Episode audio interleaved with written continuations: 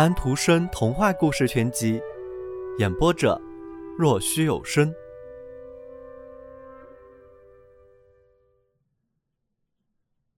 最后一粒珍珠。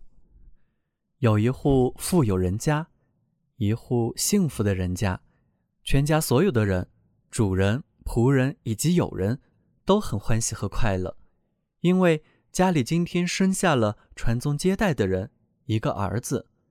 母亲和婴儿都很健康。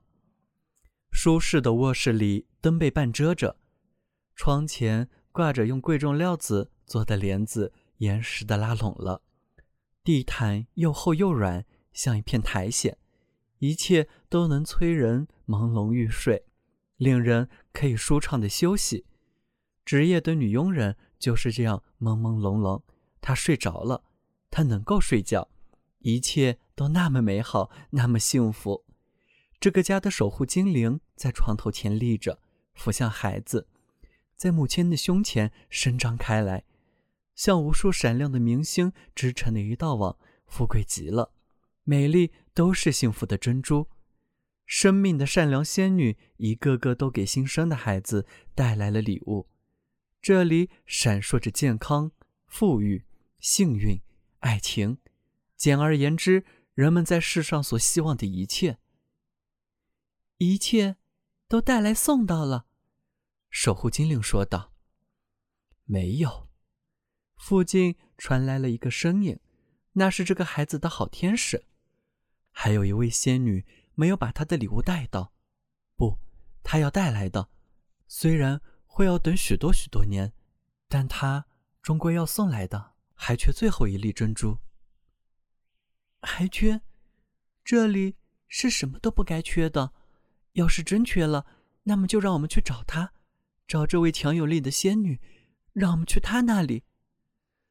她会来的，她终归要来的。她的珍珠一定要有，珠环才能扎成。她住在哪里？她的家在什么地方？告诉我，我去，去把珍珠取来。孩子的好天使说道。当真的，我带你到他那里去，不管在哪里可以找到他。他没有固定的住所，他进皇帝的宫廷去，到贫苦的农民那里去，他不会不留下痕迹，便从一个人身边走过。他给所有的人都带去自己的礼物，这礼物可以是整个世界，或者一件小玩具。这个孩子他也要会见的。你想想，时间。对所有的人总是一样的长，可是并不是同样的友谊。现在好吧，我们去取珍珠，去找这一份富裕中的最后一粒珍珠吧。他们手挽手飞向此刻仙女所在的那个地方。那是一所很大的房子，走廊黑暗，房间空荡荡的，安静的出奇。一大排窗子敞开着，狂暴的气流可以一直流进来。空气的流动使得长垂的白窗帘随风飘动。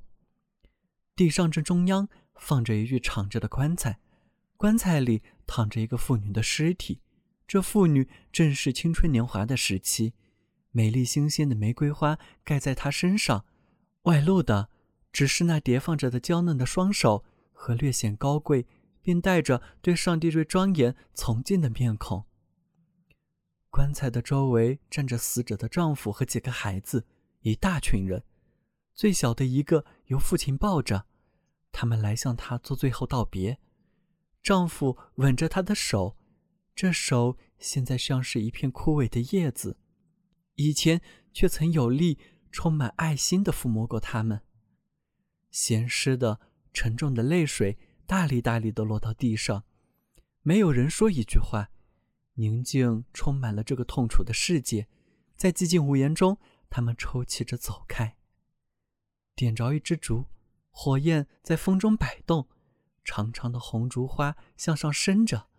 陌生人进来了，他们为死者盖好棺盖，钉牢钉子。